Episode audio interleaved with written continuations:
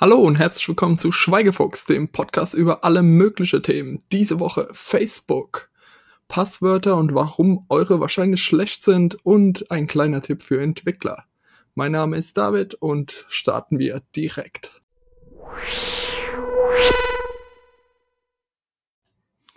Das erste Thema für unsere heutige Folge ist das neue Feature, das Mark Zuckerberg auf der F8 Entwicklerkonferenz von Facebook angekündigt hat. Er nennt es Clear History und verhält sich ähnlich wie dem ja, Verlauflöschen im Browser-Feature. Er warnt allerdings davor, dass, wenn man dieses Feature benutzt, leider Facebook nicht mehr ganz so genau äh, Content auf einen abstimmen werden kann und ähm, man wird leider wird die eigene Facebook-Erfahrung darunter leiden, ist natürlich sehr traurig. Aber auf der anderen Seite ist es wohl doch sehr interessant, ähm, einfach Facebook die Daten wegzunehmen, die man selbst von sich oder die über einen von Facebook gespeichert wurden. Das bezieht sich vor allen Dingen auf Webseiten, die man besucht hat, auf denen halt im Hintergrund auch irgendwelche Facebook-Code verwendet wird, zum Beispiel, dass der Like-Button auf der Seite eingebunden ist oder dass die Webseite Werbung über Facebook einspielt. Und all solche Dinge kann man mit diesem neuen Feature dann aus Facebook rauslöschen. Wann dieses Feature kommen wird, weiß man noch nicht. Ähm, ja, mehr Infos werden wahrscheinlich folgen. Aber der gute Mark, Mark the Zuck, Zuckerberg hat uns ja jetzt schon mal daran erinnert oder darauf hingewiesen, ähm, wie sehr unsere tolle und unglaublich interessante Facebook-Nutzung doch unter dieser Clear History Feature leiden könnte. Ähm, ja, das ist ähm, sehr, sehr schade für den armen Marc, aber ich denke, ich werde das persönlich auf jeden Fall machen. Ähm, was noch cooler ist, wenn es wirklich kommt, ist die, der Hinweis, dass man diese Funktion generell aktivieren kann. Also, dass Facebook überhaupt keine solcher Daten mehr speichert oder zumindest äh, ja, sagt, sagt Facebook einem nicht mehr, dass sie die Daten noch über einen speichert. Ob das alles wirklich so ist, wird wohl erst die Zukunft zeigen, aber ich denke, es ist ein guter Schritt in die richtige Richtung. Auf jeden Fall. Ähm, beim Thema Facebook bleiben wir dann gleich auch noch, denn neben diesem tollen neuen Clear Feature, History Feature ähm, hat Facebook noch etwas Neues angekündigt. Und zwar hat der gute Mark the Zuck Zuckerberg angekündigt, dass äh, Facebook jetzt seine eigene Dating-App oder eigenes Dating-Feature innerhalb von Facebook launchen will, wird. Ähm, ja, scheinbar reichen ihm die Daten, die er über uns hat, immer noch nicht aus. Oder er denkt sich, ähm, irgendwie ist Facebook immer noch nicht ähm, gruselig genug und wir müssen auf jeden Fall noch mehr über die Leute wissen.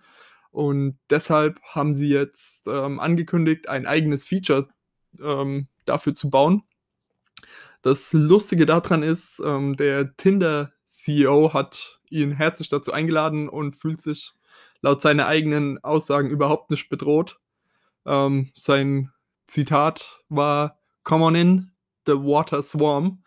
Ähm, ja, ist natürlich ähm, ja tolle Ironie und ob da Leute überhaupt noch wirklich Lust drauf haben, nachdem die Datenskandale über Facebook, rund um Facebook ähm, ja, in, in, den letzten Monaten, kann man wirklich schon sagen, immer weiter hochkochen, wird es doch eine interessante Sache sein, da mal Nutzerzahlen zu hören, wenn man überhaupt welche hören wird. Aber wie seht ihr das? Würdet ihr euer eigenes Facebook-Profil irgendwie in ein Dating-Profil umwandeln wollen? Oder ja, es ist dann auch interessant, wird man dann auch immer noch mit seinen Freunden gematcht oder wie, wie soll das Ganze funktionieren? Ähnlich wie Tinder, aber gut, dann die Plattform ist ja schon entwickelt. Ich kann mich dort, glaube ich, auch mit meinem Facebook-Konto schon anmelden. Das heißt, wirklich einen Mehrwert, ähm, ja, außer natürlich für Facebook, die mehr Daten von uns bekommen. Ja, aber zu diesem Thema ähm, mehr Daten, mehr Zeit verbringen in der Facebook-Welt, also auch auf WhatsApp, auf Instagram und was die nicht alles sonst noch so machen, gab es diese Woche in der Zeit der deutschlandweiten Wochenzeitung einen interessanten Artikel, der sich eine Überdosis Facebook nennt. Und da setzt sich der Autor mal damit auseinander, ja, wie sein eigener Umgang mit sozialen Medien denn so aussieht, reflektiert darüber und probiert, ja, das Ganze wieder so in eigene Bahnen zu lenken oder sel mehr Selbstbestimmung zu finden.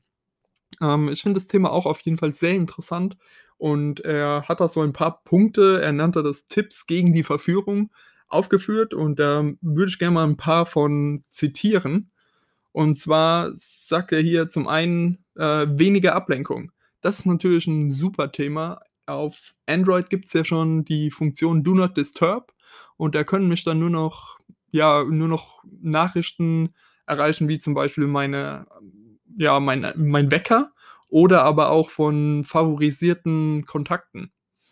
Aber wenn mir das noch zu, zu restriktiv ist, kann ich auch einfach in die, ähm, in die Einstellungen gehen und dort unter Apps und dort kann ich einzelnen Apps die Berechtigung, mir Notifications zu geben, entziehen, was ich eine super Sache finde, weil zum Beispiel meine E-Mails, da habe ich das gemacht, da interessiert mich nicht genau in der Sekunde, wo die E-Mail ankommt, dass eine E-Mail angekommen ist. Die gucke ich mir ein, zweimal am Tag, gucke ich in die E-Mail-App rein und entscheide dann selbst, ob ich jetzt was damit machen will. Ähm, ist auf jeden Fall, denke ich, eine gute Sache, da mal nochmal drüber zu gucken, ob man wirklich alle Notifications immer zu jeder Zeit braucht oder ob man nicht gezielt in die Apps reingehen will.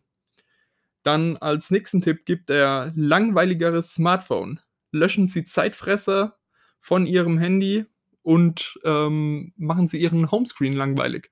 Fand ich eine coole Idee, habe ich direkt umgesetzt. Zum einen habe ich meinen Bildschirm-Hintergrund in Schwarz-Weiß gemacht, so dass er ja nicht mehr so interessant ist, ihn anzugucken. Und ich habe von meinem Homescreen tatsächlich alle Apps runtergelöscht. Somit ist es immer noch mal ein extra Schritt, um in irgendeine App reinzugehen. Was ich dann weitergemacht habe, habe ich meinen, selbst meinen größten Zeitfresser, und zwar YouTube, ähm, disabled auf dem Handy selbst, so dass ich die App erst beim nächsten Mal neu runterladen müsste mit den ganzen Updates. Und in meinem Router habe ich für mein Handy einfach die IP von YouTube ähm, ja, gesperrt, sodass mein Handy nicht mehr youtube.com auflösen kann. Ähm, ja, ist vielleicht eher was für die Techies, aber ähm, ist auf jeden Fall, also bisher, ich habe das jetzt drei Tage gemacht, ähm, bisher vermisse ich YouTube auf meinem Handy nicht. Ähm, was hat er denn noch so? Ja, die anderen Sachen, ja, finde ich ja, ein Punkt vielleicht noch, die medienfreie Zone. Beim Essen, sagt er, hat das Handy nichts auf dem Tisch verloren. Ähm, ja, grundsätzlich ja, wenn man jetzt nicht gerade alleine ist, dann ist es vielleicht doch ein bisschen langweilig. Aber gerade wenn man mit Leuten am Tisch sitzt, sollte man doch auf jeden Fall das Handy weglegen und miteinander reden oder einfach mal das Essen genießen.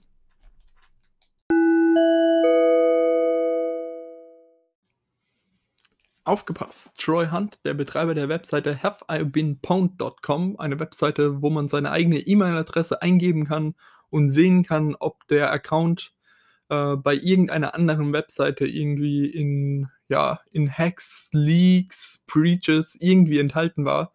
Ähm, ja, sollte man auf jeden Fall mal gemacht haben. Der Mann, der dahinter steckt, Troy Hunt, ähm, hat gerade eine neue Statistik veröffentlicht und zwar hat er mittlerweile eine Sammlung von über 500 Millionen 500 Millionen Passwörtern, die in irgendwelchen Hacks, Breaches oder Leaks ähm, in den letzten Jahren enthalten waren ähm, und hat diese Liste mal ausgewertet und es ist wirklich, wirklich schockierend. Das beliebteste Passwort nach über diese 500 Millionen Passwörter, zu denen er Zugang hat, ähm, ist leider immer noch 1, 2, 3, 4, 5, 6 ähm, an erster Stelle und laut seinen Aussagen auch mit ähm, einem deutlichen Abstand. Dahinter kommt das unheimlich viel schwerer zu knackende Passwort 1, 2, 3, 4, 5, 6, 7, 8, 9. Liegt bestimmt daran, dass mittlerweile viele Webseiten mindestens acht Zeichen äh, benötigen ähm, oder irgendwelche anderen Limitationen eingeführt haben. Auf Platz 4 steht das glorreiche Passwort Passwort. Auch schön. Ähm, auf Platz 8 steht das Passwort 1. Ähm, ja, Passwort 1. Da braucht wohl jemand mindestens 8 Zeichen und eine Zahl. Superklasse. Das ist natürlich genau der Sinn von dem Ganzen. Ähm, eine andere interessante Sache, die er herausgefunden hat, ist, ähm, dass Leute von der Webseite, wo sie ihren Account haben, einfach den Webseitennamen nehmen und dann zum Beispiel noch Zahlen dranhängen, um das als Passwort zu nehmen. Also als Beispiel wäre dann mein Facebook-Passwort ähm, Facebook123 oder das F und das B groß geschrieben 123 also ähm, super schwer zu knacken für jemanden und vor allem in einer Zeit, in der so viele gute Browser-Plugins und Apps zur Verfügung stehen, ähm, die Passwörter für einen managen, ähm, für mich wirklich nicht nachvollziehbar. Installiert euch so einen ähm, wie ähm, LastPass ist der, den ich selbst benutze. Ähm, da müsst ihr euch nur noch ein kompliziertes Passwort merken und die App merkt sich alles andere für euch. Die generiert euch Passwörter, die 64 Stellen lang sind und kompletter Nonsens sind. Das hilft wirklich enorm, auch wenn es nur für irgendeine kleine dumme Webseite ist, wo ihr einmalig ähm, irgendwas erstellt. Ähm, denkt dran, da ist eure E-Mail dahinter. Und wenn jemand eure E-Mail hat und ihr ein Standardpasswort habt, dann sagen wir mal, ihr meldet euch bei, ähm, ja, bei äh, 123spiele.de an und macht euch da einen Account und verwendet da aber dasselbe Passwort, was ihr zum Beispiel bei eurem Amazon-Account verwendet. Gut, jetzt knackt jemand, ähm, kommt jemand in euren 123spiele.de Account rein und denkt sich, hm, lasst doch mal dieselbe Kombination bei Amazon probieren. Und siehe da, er kommt an einiges über euch heran. Er weiß jetzt nicht nur, wo ihr wohnt, sondern hat auch Zugang ähm, und kann sich Sachen bestellen. Die kommen dann bei ihm an. Er könnte ähm, dann auch noch probieren, sich in eurem E-Mail-Account einzuloggen und hat dann vielleicht sogar die Chance, ähm, euer komplettes digitales Leben zu übernehmen. Und das ist wirklich ähm, ja eine grausige Vorstellung. Deswegen, Leute, bitte verwendet einen Passwortmanager, merkt euch nur noch ein Passwort, das wirklich komplex ist und überlasst den Rest diesen, diesen Apps, diesen Anwendungen, die dafür gemacht sind. Das macht euer Leben sicherer und lässt mich nachts besser schlafen. Gehen wir jetzt zum letzten Thema, wo Google ein neues ja, System entwickelt hat, um Entwickler zu fördern.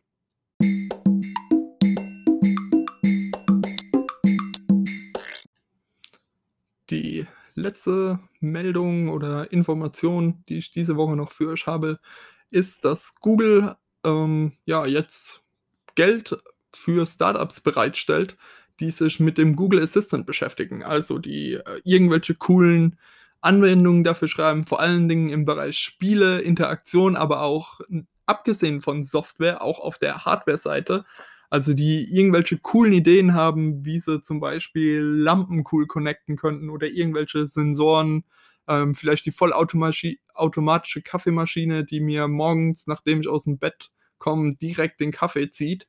Ähm, all solche Dinge unterstützt Google jetzt. Ähm, dafür kann man sich online anmelden. Bisher ähm, haben ungefähr äh, vier ähm, Firmen oder Startups Geld dafür bekommen. Ähm, ja, das sind so unterschied unterschiedliche Sachen wie dabei, wie zum Beispiel eine Firma, die nennt sich Sport Society, die es einem einfacher machen soll, ähm, ja, Sachen für den Google Assistant zu entwickeln. Dann ähm, auch noch Edwin, das ist ein, ja, ein Englischlehrer, sage ich mal, für, den, für das Google Home, für den Google Assistant, der einem dabei helfen soll, Englisch zu lernen.